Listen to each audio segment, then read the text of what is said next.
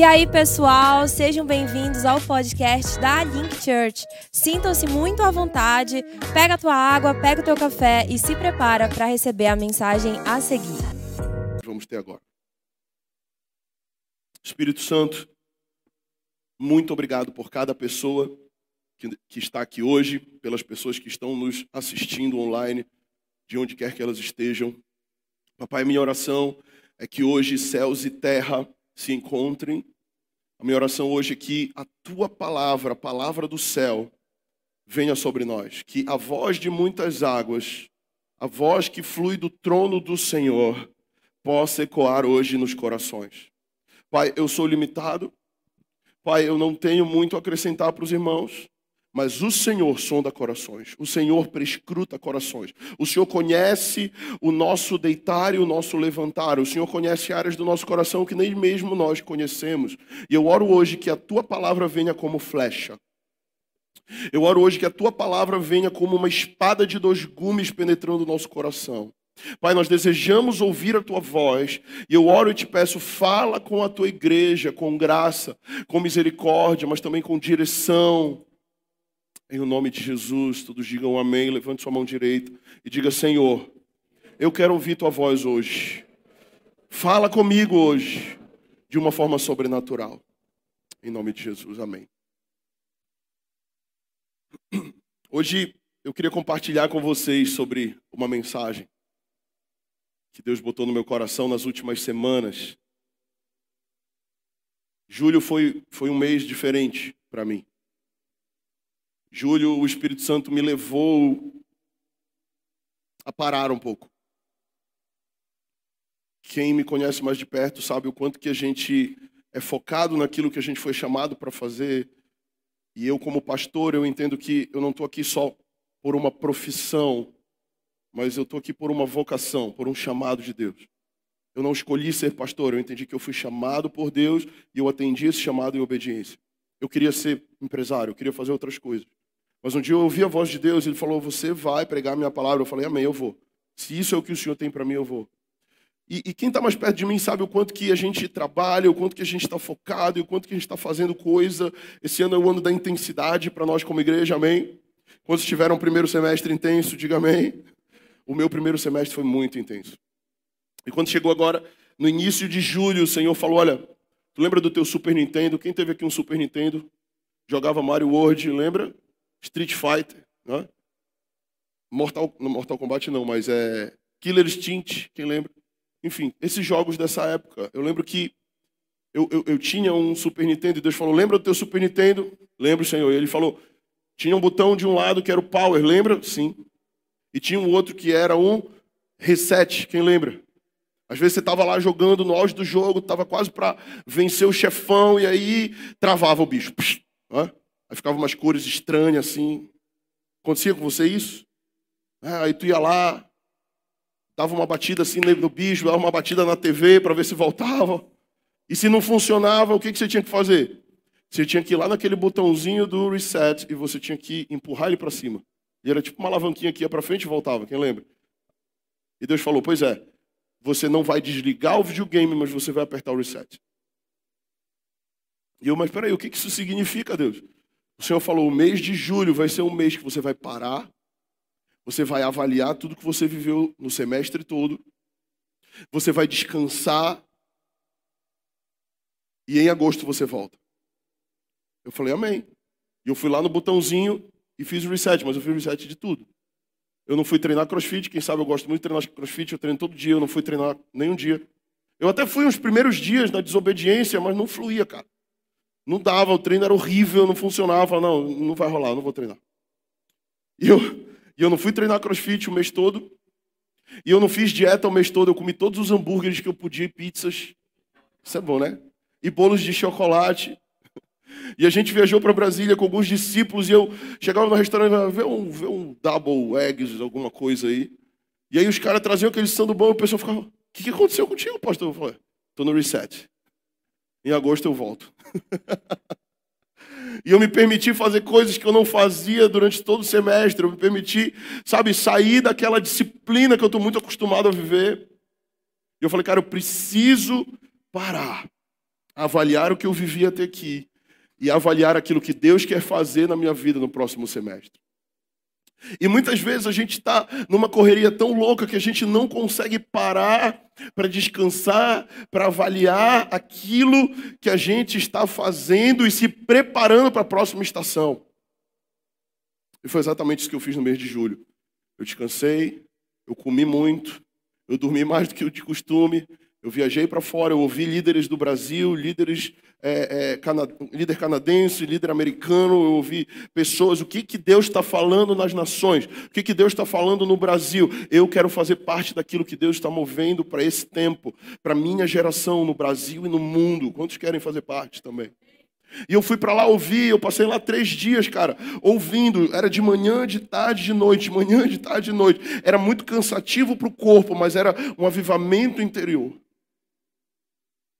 E eu voltei de lá no dia antes do meu aniversário, cheguei aqui, pisei em Belém. No outro dia era meu aniversário, tirei o dia para ficar com a família, curtindo, desfrutando daquele tempo. E algo que o Senhor ele me trouxe nesse tempo de reset, nesse tempo de, é, é de, de, parada e de é, é, reavaliação, Deus ele me fez algumas perguntas. E uma das perguntas que Deus me fez, eu quero jogar para a igreja também, eu quero fazer para você essa pergunta. Deus botou uma batata quente na minha mão, eu quero jogar essa batata para você também. Eu não vou ficar nessa sozinho. E Deus ele me perguntou: aonde está o seu coração? Aonde está o seu coração? Nós temos uma tendência na nossa vida de começar a fazer muitas coisas. E tudo bem você fazer muitas coisas. O problema é quando essas muitas coisas começam a tomar o seu coração. Muitas vezes nós vamos entrando num ativismo, seja religioso, seja empresarial, seja, sabe, de coisas onde a gente vai se escondendo nessas coisas e a gente vai tentando suprir carências, suprir buracos no nosso coração em coisas, em lugares, em pessoas, e quando a gente percebe, o nosso coração está distante de Deus. E quando a gente percebe, a gente está fazendo às vezes muita coisa para Deus, mas a gente esqueceu de fazer por Deus. Ou a gente esqueceu de estar com Deus e a gente está fazendo para Ele. Mas tem uma coisa que nós entendemos: é que antes de nós fazermos para Deus, Ele nos chamou para estar com Ele.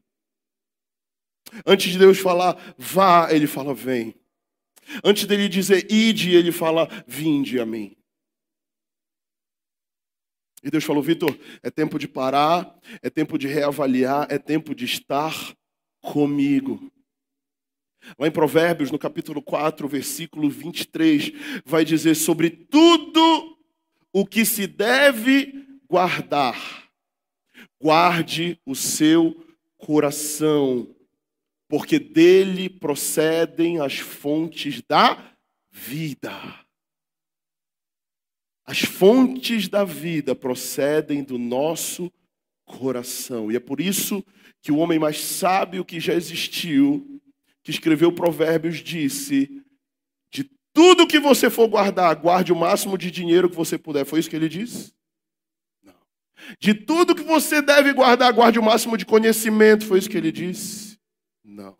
De tudo que se deve guardar, guarda o teu coração, porque é dele que procedem as fontes da tua vida.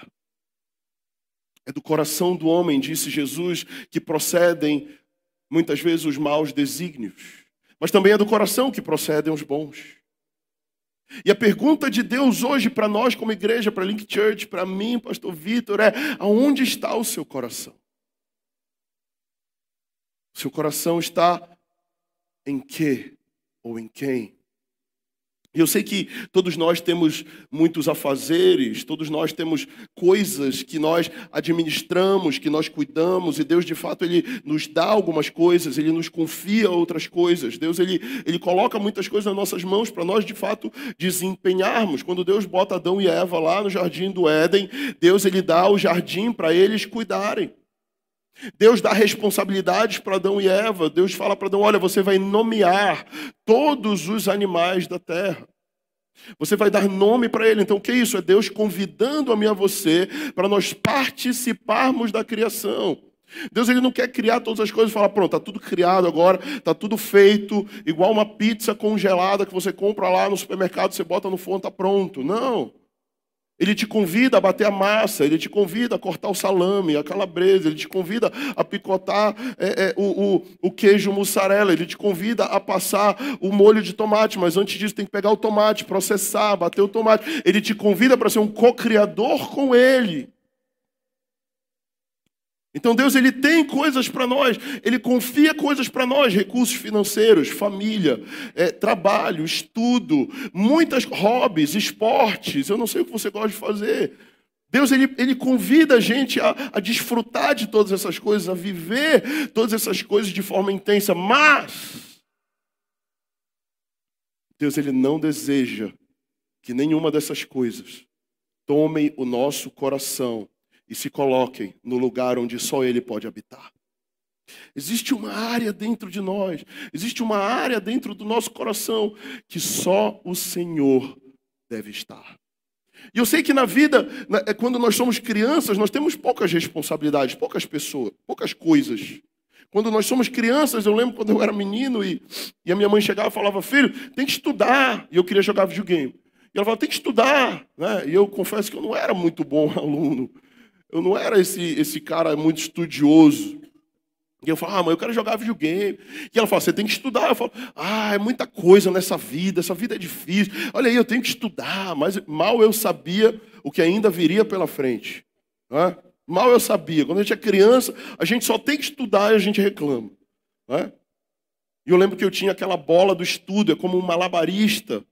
Que eu tinha a bola do estudo e era só isso. Só que aí depois você vai crescendo e entra uma outra bola que se chama profissão, e aí depois entra uma outra bola que se chama família, esposa, casamento, depois entra uma outra bola que se chama filhos, né? aí entra outra bola que se chama é, é, igreja, religião, responsabilidade, enfim, uma série de coisas. Quando a gente percebe, a gente está como um malabarista, né? e a gente está é, é, jogando as bolas de um lado para o outro, tentando fazer com que ela não caia, com que nenhuma caia. Talvez você está aqui, igual esse cara da imagem, jogando bola de um lado para o outro. Cara, peraí, deixa eu pegar uma aqui, deixa eu pegar outra ali. No malabarismo da vida. Se eu quero que vocês entendam, é que não tem problema nenhum você ter muitas bolas no seu malabarismo. O problema é se você não tiver a base para ser um bom malabarista. E a base do bom malabarista é o solo. Se você não tem um solo, é impossível você ser um malabarista. Se você não tem um alicerce, é impossível você ser um malabarista. Eu estava assistindo uma, uma série no Netflix essa semana, que eu não vou falar qual é para não dar spoiler, mas em dado momento da série, o piso abre. As pessoas começam a cair lá para dentro, casa caindo lá para dentro, negócio todo. É? Alguns já, quem já assistiu já entendeu. É? E o piso começa a cair de manhã, eu dei spoiler, gente. Não assistam o culto da manhã, assistam só o da noite, online depois, se quiser rever a palavra. Alguns vão ver só para ver o que, que eu falei da, da, da história lá do Netflix, saber qual é a série. Mas enfim, o piso abre. Né? Então o que eu quero te falar é que Deus ele não quer ser só mais uma bola. Diga para a pessoa que está do seu lado, Deus ele não deve ser só mais uma bola no teu malabarismo. Deus precisa ser o teu alicerce. Deus precisa ser a tua base. Deus precisa ser aquele lugar onde você finca o seu pé e fala, cara, esse negócio que está firme. E isso vai me dar a força para eu poder segurar todas as bolas que eu tenho na minha vida. Mas se eu não tenho essa base firme, eu não tenho como avançar. Eu não tenho como vencer nesse malabarismo. Isaías 42, 8 diz assim: Eu sou o Senhor, este é o meu nome a minha glória, pois, não darei a outrem, nem a, nem a minha honra a imagens de escultura. Existe um lugar no nosso coração que Deus ele não quer dividir com ninguém. Existe um lugar aí dentro de você que Deus ele não quer dividir com a tua esposa, Deus não quer dividir com o teu filho, Deus não quer dividir com as tuas empresas, Deus não quer dividir porque ele disse: Olha, a minha glória, pois, não darei a outrem a nenhum outro Deus, a nenhum outro ser. E quantas vezes nós estamos colocando pessoas no lugar de Deus? Muitas vezes estamos colocando é, áreas da nossa vida no lugar de Deus. Às vezes estamos colocando, buscando em outras coisas preencher o vazio do nosso coração, que nós não vamos conseguir preencher, senão no Senhor. Porque Deus ele nos criou e quando ele nos criou, ele nos criou para nós termos relacionamento com Ele. Se eu vivo uma vida longe de Deus, eu não vou ser pleno, eu não vou ser completo, eu não vou, a minha vida não vai ter sentido, porque existe um lugar no meu coração que eu tento botar marido, que eu tento botar esposa, que eu tento botar filho, que eu tento botar roupa, que eu tento botar negócios, que eu tento botar coisas que não vão preencher. E muitas pessoas, elas estão perseguindo essas coisas. Elas estão perseguindo. E quando elas alcançam, elas falam: Ah, agora que eu alcancei, eu vou ser feliz. Agora que eu cheguei em tal lugar, eu vou ser feliz. Aí ela bota o alvo. Não, o dia que eu for viajar para os Estados Unidos, para a Disney, eu vou zerar a vida. Né? O dia que eu for para Maldivas, eu vou zerar a vida. O dia que eu for, não sei para onde vou zerar a vida. Aí o que acontece? Deus vai abençoar o cara. O cara chega lá e fala: Ah, era isso. Aí volta de novo aquele buraco. Aí ele começa a criar outra coisa. Não, peraí, tem outra coisa que eu preciso fazer para eu ser feliz. Tem outra coisa que eu preciso encontrar para eu encontrar sentido na minha vida. Aí ele vai atrás, né? Não, o dia que eu casar, né, as meninas, o dia que eu casar com aquele boy, ah, eu vou ser feliz, né? Aí Deus vai dar o boy para ela, aí ela casa. Aí ela fala: "Ah, não sabia que ele era bagunceiro assim. Ah, não sabia que ele só dava pum à noite. Ah, eu não sabia que ele fazia isso, aquilo, aquilo outro. Né? E o príncipe encantado se torna sapo. Por quê? Porque você gerou expectativas em uma pessoa que é só uma pessoa, que tem erros, que tem falhas. Você gerou expectativa numa viagem que muitas vezes pode dar tudo errado se Deus não estiver com você. Eu já fiz viagens para lugares incríveis que foram uma droga. Eu já fiz viagens para lugares que ninguém dava valor nenhum, foram incríveis. Por quê? Porque Deus foi comigo naquela que ninguém dava nada, e na outra eu fui sozinho. A pergunta é: onde está o seu coração? Onde está o seu coração? Será que está na tua carreira somente? Será que está naquele cargo que você quer chegar e que você está galgando, né? E aí você consegue chegar lá, ou você não consegue chegar, e aí o mundo cai. Não, o mundo caiu, porque aconteceu isso, que aconteceu aquilo, porque frustrou, porque deu errado. Deixa eu te falar, eu estou te falando aqui de um lugar de segurança, e o único lugar de segurança que você vai encontrar nessa vida é Jesus Cristo de Nazaré. Não tem outro lugar de segurança se não for Ele. Abraão não podia ter filhos. Quantos conhecem a história de Abraão? Eu não sei se você sabe disso, mas a palavra Abraão significa pai exaltado e Abraão significa pai de multidões. Deus já tinha dado o nome de Abraão para ele antes dele ser pai. Isso significa pai exaltado. E aí depois é, é, Deus dá a oportunidade deles terem filhos. Sara é, é não podia ter filho, depois ela passa a poder ter filho. E aí Deus dá para eles quem? Isaac. Quem conhece essa história? E Deus dá a Isaac o filho da promessa. Né? Deus dá aquilo que ele tanto queria, aquilo que ele tanto desejava, mas chega um dado momento, eu acredito que Abraão começa a colocar o seu coração somente na promessa de Deus e esquece do Deus da promessa. Abraão começa a, a, colocar o seu coração no ministério e esquece o Deus do ministério. Abraão começa a botar o seu coração nos negócios e esquece do Deus que deu todos os negócios para ele. Ele começa a botar o seu coração na moda e esquece do Deus da moda.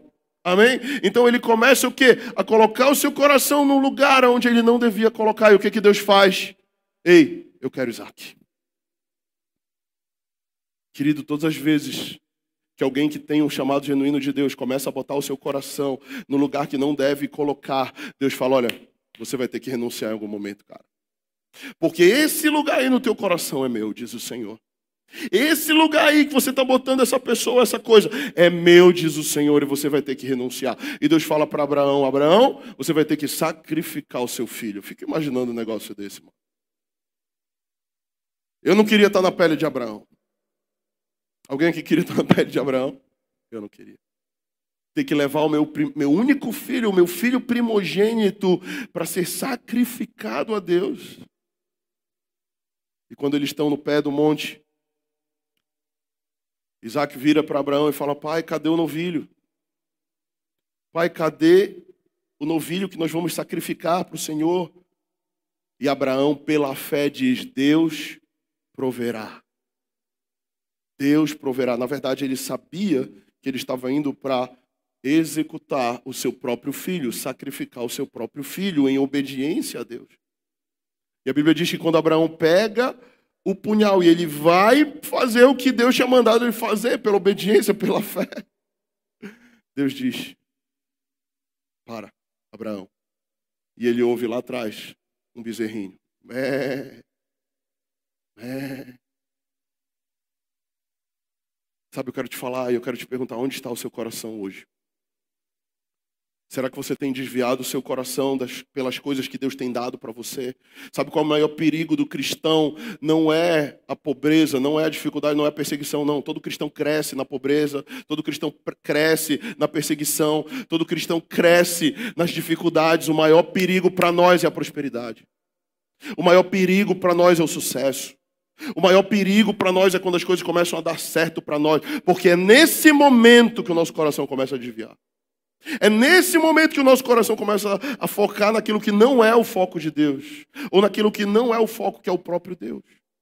Eu quero que você abra sua Bíblia em Marcos, no capítulo 12, que agora eu vou entrar na mensagem. Marcos, capítulo 12. Eu fiquei uma semana sem pregar, então quando eu fico uma semana sem pregar, o culto é de duas horas, vai te preparando. Brincadeira, gente, é uma hora e meia. Brincadeira de novo. Abra sua Bíblia em Marcos, capítulo 12, versículo 28. Estou brincando, mas é verdade. Marcos, capítulo 12, versículo 28. Se você achou, diga achei. Se você não achou, diga link school. Inscrições estão abertas. Passa lá depois, a partir de hoje, inclusive. Estou já com grandes expectativas para o que vai acontecer. Marcos 12, 28. Diz assim: chegando um dos escribas, tendo ouvido a discussão entre eles, vendo como Jesus lhes houvera respondido bem, perguntou-lhe: qual é, grifa aí na tua Bíblia essa pergunta-chave, qual é o principal de todos os mandamentos? Alguém perguntou: qual é o principal de todos os mandamentos, né? Da lei mosaica. Responde Jesus: o principal é: ouve, ó Israel, o Senhor nosso Deus é o único Senhor, diga, é o único Senhor. Não há outro, só há um Deus. Só há um Senhor. Ele não divide a sua glória com ninguém. E ele continua: Amarás, amarás, pois, o Senhor teu Deus de todo o teu coração, diga todo o coração. De toda a tua alma, diga toda a alma. De todo o teu entendimento, diga entendimento e de toda a tua força, diga força. Amém. Pode fechar a tua Bíblia, olha para cá. Hoje eu queria compartilhar com vocês sobre essa passagem, porque nós precisamos entender como nós devemos amar a Deus? Como eu faço para que o meu coração não se desvie do propósito? Como eu faço para que o meu coração não seja tomado pelas coisas desse mundo e quando eu perceber, eu estou longe de Jesus, eu estou distante, eu me perdi? Jesus ele deu quatro chaves, quatro formas aqui nesse texto de como nós devemos amar a Deus. Mas a primeira coisa que eu quero falar antes de entrar nas quatro é que amar é uma decisão. Diga comigo, amar não é um sentimento, mas é uma decisão. A gente cresce vendo os filmes hollywoodianos, né, onde o garoto encontra com a garota, né, eles estão vindo na faculdade, geralmente, com os livros, né, aí ele está patetando, aí bate de encontro, né, aí derruba o, o livro, e aí os dois se abaixam, quando eles se abaixam, um olha no olho do outro. E ali começa uma linda história de amor. Né? É assim ou não é? Mas diga comigo, esse amor é de filme. Na vida real não é assim. A vida real é muito mais difícil do que os filmes. Muitas vezes é implantado o engano na nossa mente, achando, ah, vou encontrar a pessoa amada e vai ser tudo um mar de rosas. Não vai. O amor é uma decisão, e eu entendo o amor de cruz, ou eu jamais vou entender o que é o amor de verdade. Ou eu entendo que eu me caso não para receber, mas eu me caso para dar. Porque o verdadeiro amor, ele não está buscando os seus próprios interesses, como diz 1 Coríntios 13. O amor ele não está buscando ser servido, o amor não está buscando ganhar um presente, o amor ele está buscando servir, ele está buscando dar um presente, ele está buscando dar palavras de afirmação. E como consequência ele recebe essas coisas, porque a gente só pode dar aquilo que a gente recebe, a gente só pode receber aquilo que a gente dá. Então, o que eu quero que você entenda logo aqui é que Jesus está dizendo: olha, o maior de todos os mandamentos é esse: amarás o teu Deus mas como é que eu amo Deus? É, ai, hoje eu acordei tão apaixonado por Jesus, ele é tão lindo, o cabelo dele sedoso. É assim? Não é. Porque o amor, ele é uma decisão. Diga para a pessoa que está do seu lado hoje, você precisa tomar uma decisão. Se você vai sair daqui e você vai amar Deus, ou se você vai sair daqui e fingir que você nunca ouviu sobre Ele. Ou você vai andar a sua vida como se nada tivesse acontecido. Todos os dias nós temos a oportunidade de decidir amá-lo ou não. Quando Deus decide enviar o seu filho no plano eterno, lá em João 3,16, vamos lá, o versículo muito básico, um versículo mais conhecido do mundo. Porque Deus amou o mundo de tal maneira que deu o seu filho unigênito. Então Deus ama, se Ele ama, Ele dá ele decide entregar. Deus não acordou de manhã também e falou: Ah, eu estou tão apaixonado por ele. Cuticute, você é tão lindo. Eu vou dar meu filho no seu lugar para morrer por você. Tipo Romeu e Julieta, sabe? Mas não é assim. É o que eu vou dar. Não, não é. Não é essa forma. Deus tinha um plano eterno, e no plano eterno, a redenção da humanidade viria por ele dar o seu filho para morrer no meu lugar e no seu. Jesus ele não morre numa cruz à toa, para você botar um crucifixo lá na sala da casa da sua avó e você, oh, legal, crucifixo da vovó. Não. Jesus ele morre por um propósito, porque Deus decidiu nos amar. E se Deus decidiu nos amar, nós precisamos decidir devolver esse amor a Ele. Porque Ele nos amou primeiro, então Ele derrama amor sobre nós. Nós somos inundados por esse amor, logo nós devolvemos esse amor a Ele. Porque você não pode dar aquilo que você não tem. Amém? Então a minha oração é que você receba um toque poderoso do amor de Deus, que você compreenda que você não merece salvação, mas pela graça Ele te amou. Pela graça Ele decidiu te salvar e por isso nós decidimos amá-lo. E por isso nós decidimos todos os dias estar com Ele. Nós decidimos nos relacionar com Ele. Nós decidimos entre o pecado e a santidade, nós decidimos a santidade, porque nós o amamos. E aquele que o ama obedece os seus mandamentos, de João. Amém? E eu queria te falar hoje de quatro formas que o Senhor Jesus nos convida para nós amarmos a Ele. A primeira é de todo o coração. Diga todo o coração. Verso 30: Amarás, pois, o Senhor teu Deus de todo o teu coração. E a palavra original aqui na Bíblia para coração é cardia, que é muito parecida com cardio, né? Mas não é o treino que você vai fazer amanhã na esteira, cardio, não. É parecido, a, a, a, a etimologia da palavra é a mesma. Né?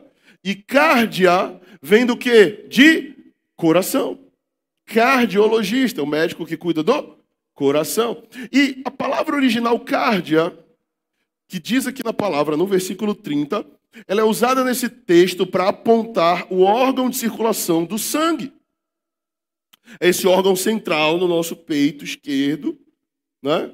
onde ele tem ali as artérias que bombeiam sangue para o nosso corpo. Então o que Jesus está dizendo? Olha, você precisa amar a Deus com todo o seu ser. Você precisa amar a Deus com tudo que você tem dentro de você, porque se o teu coração está batendo, se o teu cardio está aí, é porque Deus te deu esse cardio. Porque Deus te deu esse coração. Esse coração também, ele aponta para as nossas paixões, para os nossos propósitos, para os nossos esforços. Aqui Jesus está dizendo que todo o nosso coração deve estar direcionado a Ele. E isso também fala dos nossos sentimentos e desejos. Diga comigo, sentimentos e desejos. Deus ele não deseja que nós sejamos como robôs, né? E a gente, ah, eu amo a Deus porque eu tenho que amar a Deus e eu vou porque eu sou assim e porque o pastor falou e a Bíblia diz. Então Amém? A gente precisa ao mesmo tempo decidir amar a Deus, mas nós precisamos também amar a Deus com os nossos sentimentos. Nós precisamos amar a Deus com também as nossas emoções. Amar com o coração é colocar os nossos sentimentos nesse amor. Quando nós oramos, quando nós adoramos, nós precisamos nos entregar de verdade àquele momento.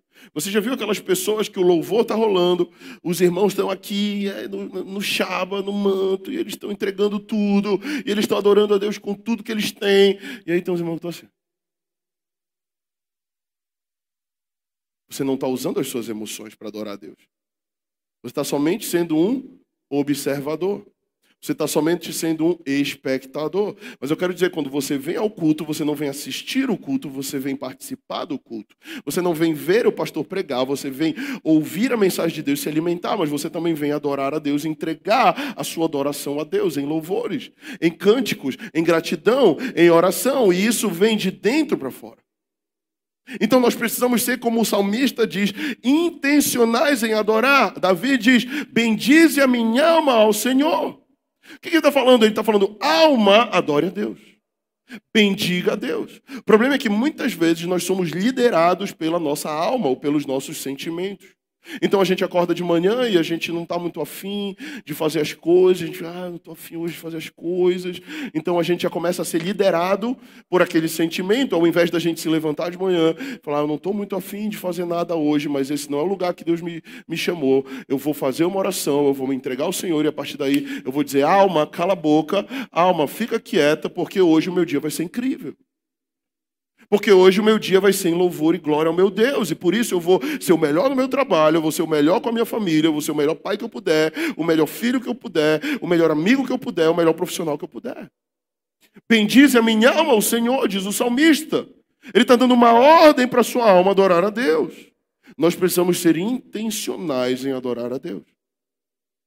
Muitas vezes a gente fica esperando as coisas acontecerem. E eu já entendi que no reino de Deus, quem fica esperando, fica esperando. Diga comigo, quem fica esperando, fica esperando. No reino de Deus, os salvos são aqueles que vão até Jesus e tocam o manto dele. Ele fala: Olha, a tua fé te salvou. Porque ele teve atitude, ele teve ação. O diabo ele vai agir sempre na tua passividade, Deus vai, vai agir na tua atividade. Se você vai num culto é, é, ou numa reunião espiritual qualquer e você ouvir, olha, esvazie sua mente, cuidado.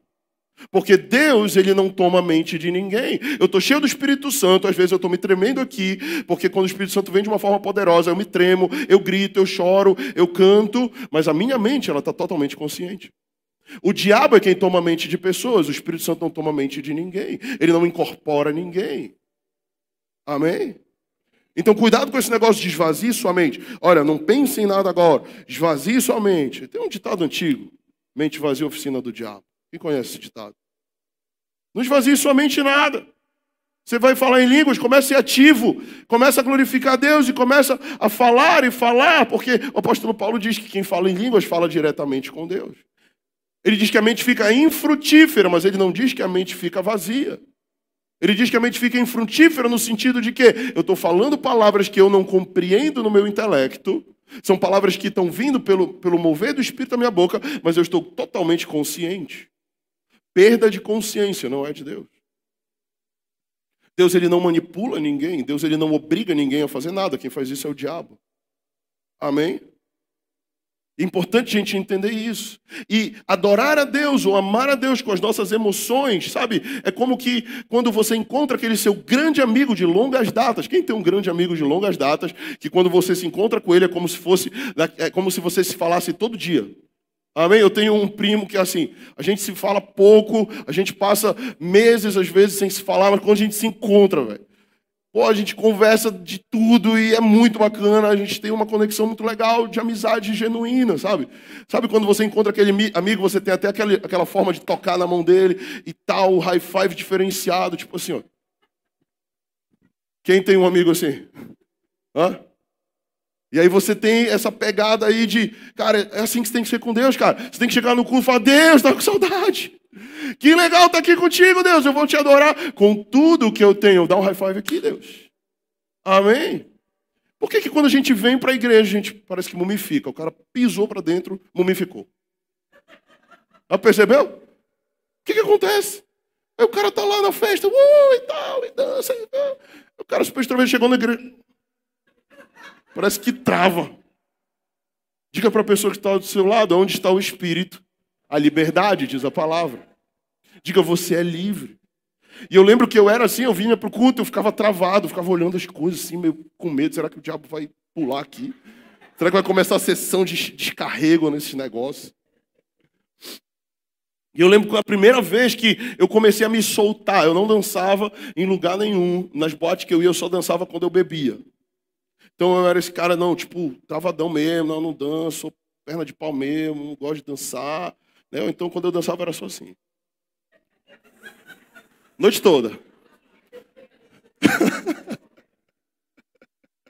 E eu lembro quando o Espírito Santo me tomou e eu, eu fiquei como Davi um dia no culto, dançando e pulando, e eu fazia e tal, e eu ia para um lado. Eu acho que os outros devem ter ficado olhando assim. Esse cara tá maluco. Eu não estou preocupado com o que os outros estão pensando, eu não estou mais preocupado porque eu sei quem eu sou. Eu entendi a minha identidade, cara. E eu entendi que eu prefiro pular, dançar e adorar o meu Deus e amar o meu Deus com, a mi, com o meu coração, com os meus sentimentos, com tudo que há em mim. Amém? Lá em Lucas 7,44, a gente vai ver, e voltando-se para a mulher, disse a Simão: Vês esta mulher? Isso é Jesus falando sobre uma, uma pessoa.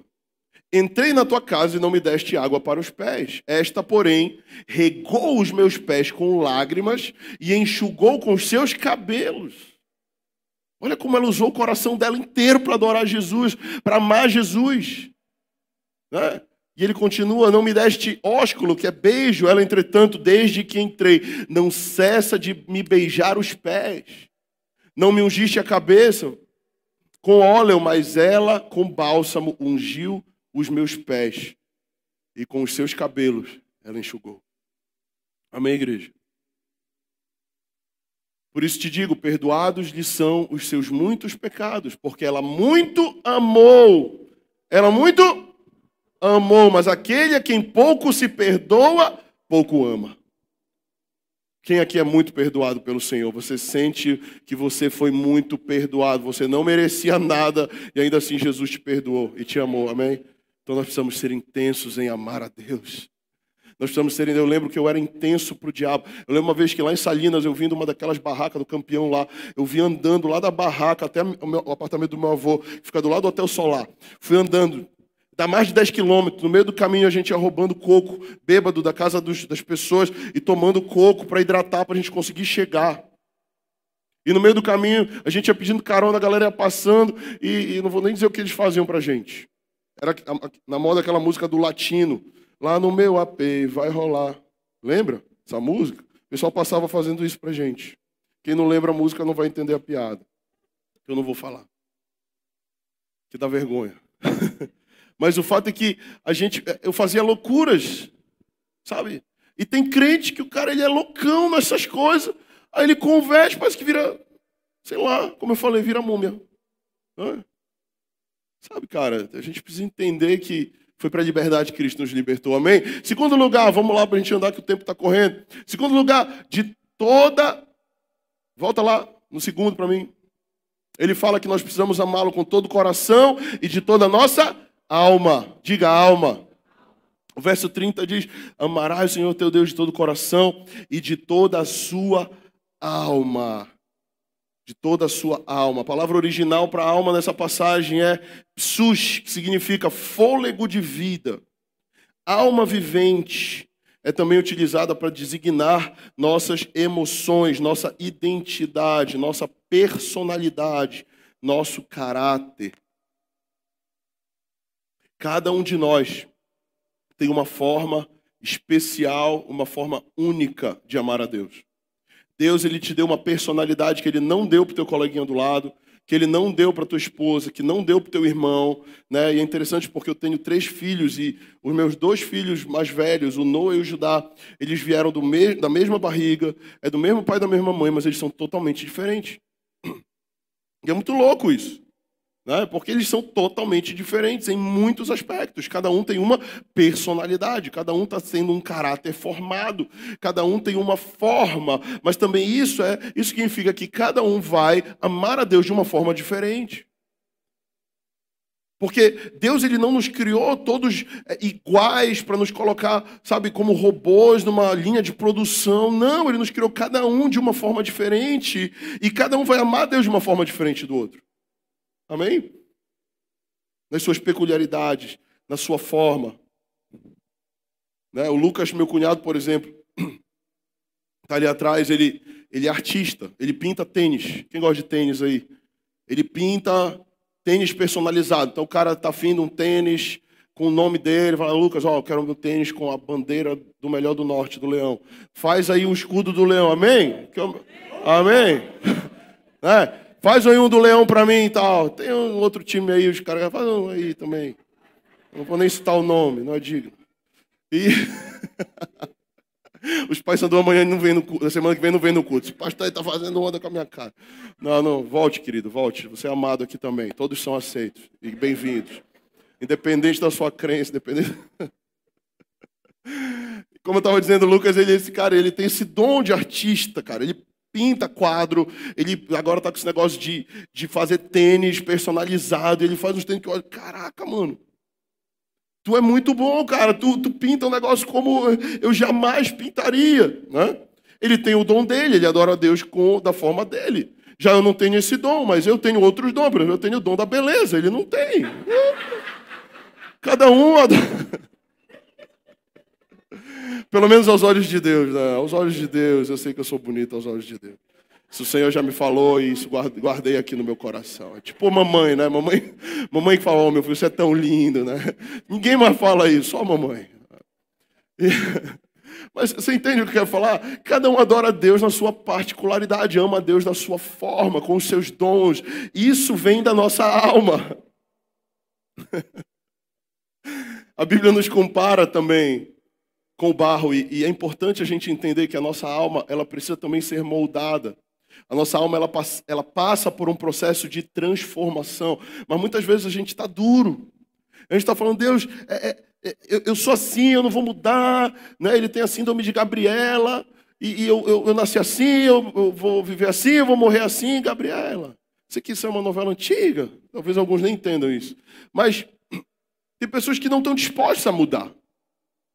Nós precisamos amar a Deus com toda a nossa alma, isso inclui mudanças. Diga para a pessoa do seu lado: isso inclui mudanças, isso inclui adaptações, isso inclui eu estar disponível para Deus para ser moldado por Deus.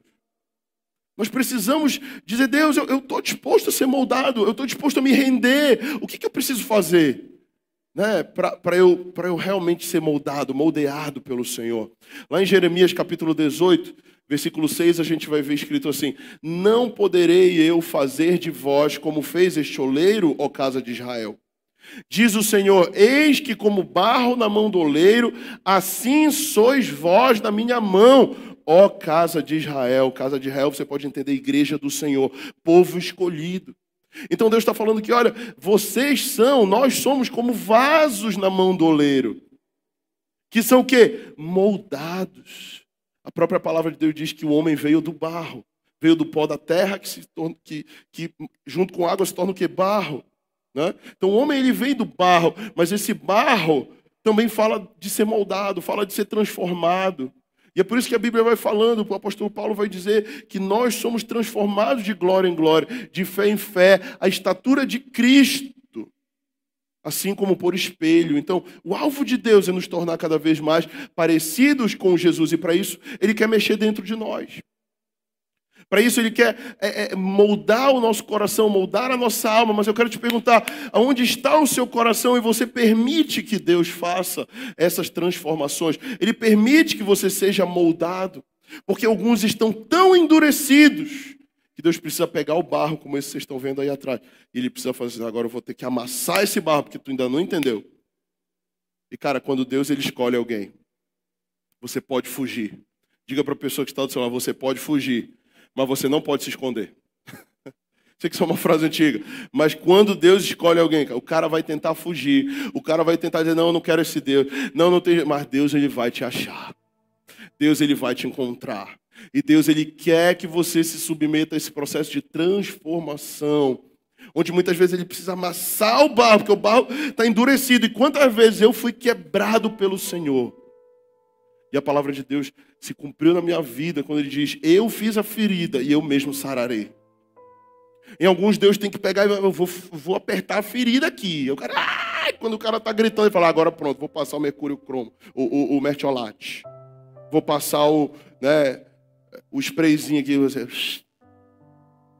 E tu acha que o mertiolate de Deus é esse da nova geração?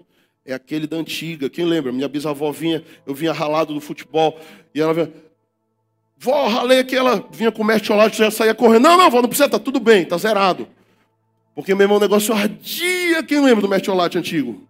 Tinha um negócio hoje em dia, não, não dá em nada mais. Ah, meu irmão. Quando eu tinha o mercúrio cromo e tinha o mertiolate. O mercúrio cromo ele não ardia.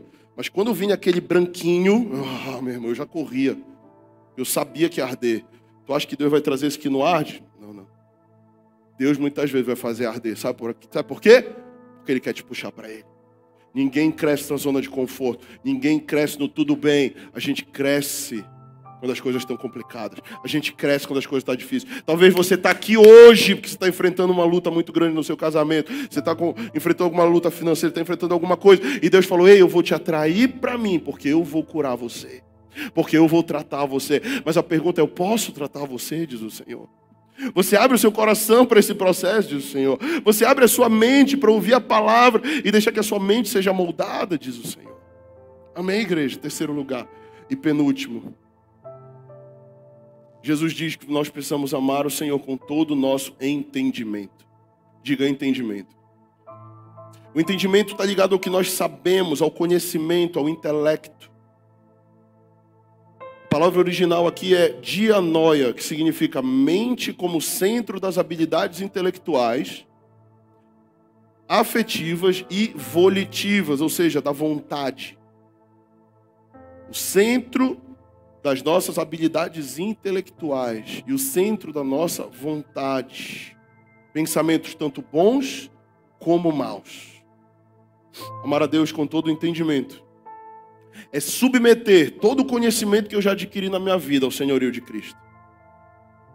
É o submeter a minha graduação, a minha pós-graduação, meu doutorado, sei lá onde você estudou, se no Brasil, se fora do Brasil, se em Belém, se fora de Belém. A pergunta é: você submete a Cristo o seu intelecto e você fala, Deus, eu vou te amar com o meu intelecto.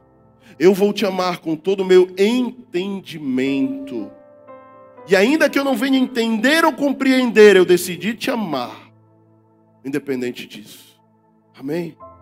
Porque existem momentos que a obra de Deus não vai fazer sentido. Eu sei que é muito bom quando a gente pensa, faz sentido e todo mundo já faz. Mas existem momentos que eu vou pensar, faz sentido, você vai falar, não, não está fazendo sentido nenhum. Mas ainda assim eu sei que Deus está operando. Mas ainda assim eu sei que Deus está comigo. Eu quero te falar que nem todos que conhecem a palavra possuem o espírito da palavra. Eu sei que há um movimento no Brasil muito grande, forte, de estudo bíblico, de leitura da Bíblia, da palavra, isso é muito bom, isso é maravilhoso. Diga para a pessoa que está do seu lado: leia a Bíblia, estude a Bíblia, aprenda a Bíblia. Isso é maravilhoso, mas antes disso, peça a, o Espírito da palavra sobre você. Peça que o Espírito Santo conduza você. Porque existem alguns que têm usado a palavra para manipular. Existem outros que têm usado a palavra para o seu próprio benefício. Existem outros que têm usado a palavra para ganhos pessoais, para enriquecimento, para uma série de coisas. A pergunta é: será que você tem conhecido a palavra porque você tem recebido revelação do Espírito da palavra? Ou será que você está só atrás de conhecimento pelo conhecimento? Porque eu quero conhecer para dizer para os outros que eu conheço, para mostrar para os outros que eu sei mais. Afinal de contas, conhecimento é poder. Afinal de contas, quem conhece sai na frente, sim ou não?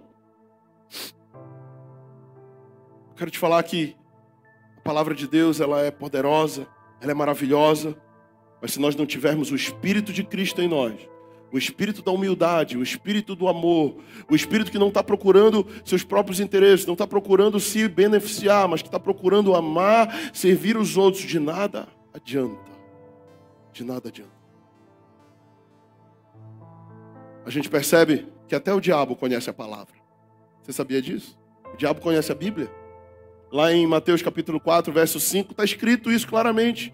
Em seguida, o diabo levou Jesus até Jerusalém, a cidade santa, e o colocou no lugar mais alto do templo. Então disse: Se você é o filho de Deus, jogue-se daqui, pois as escrituras sagradas afirmam. E aí o diabo cita a Bíblia: Deus mandará que os seus anjos cuidem de você e eles vão segurá-lo com as suas mãos, para que nem mesmo os seus pés sejam feridos nas pedras. Mas Jesus respondeu: Mas as Escrituras Sagradas também dizem: Não ponha à prova o Senhor teu Deus. O diabo conhecia a palavra, sim ou não? Mas ele não tinha o espírito da palavra. O conhecimento pelo conhecimento, sem o senhorio de Cristo, não serve de nada.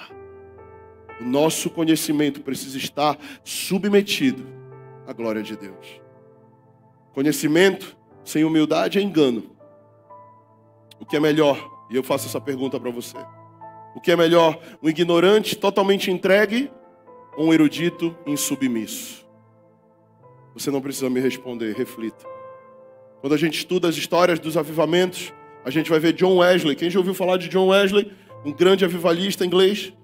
Um cara que se formou nas melhores faculdades da Inglaterra daquele tempo um cara que discutia e debatia teologia, ciências na faculdade, um cara fera demais no conhecimento, abre mão desse lugar e vai passar um tempo com os moravianos, que era um movimento de pessoas incultas, um movimento de pessoas que não tinham conhecimento, mas tinham um movimento de oração de 24 horas que durou 100 anos. John Wesley sai das faculdades e vai para esse movimento, e lá ele tem um encontro sobrenatural com Jesus. John Wesley sai de lá, cheio da palavra, cheio do Espírito, e faz um dos maiores avivamentos que essa história já conheceu na Inglaterra e no mundo. Amém? O que eu quero te falar é que nós somos a igreja que precisa caminhar na palavra, mas que precisa caminhar no Espírito. Nós somos a igreja que caminha na palavra e no Espírito, e essa união é bombástica. Porque desde Gênesis, tudo que Deus faz, Ele faz pela palavra e pelo Espírito. Por toda a Bíblia, tudo que Deus faz, Ele faz pela palavra e pelo Espírito. Alguns estão cambando só para a palavra. Outros estão cambando só para o Espírito, ficam rodando lá na igreja, no chava, no manto e caindo no chão, esquece da palavra.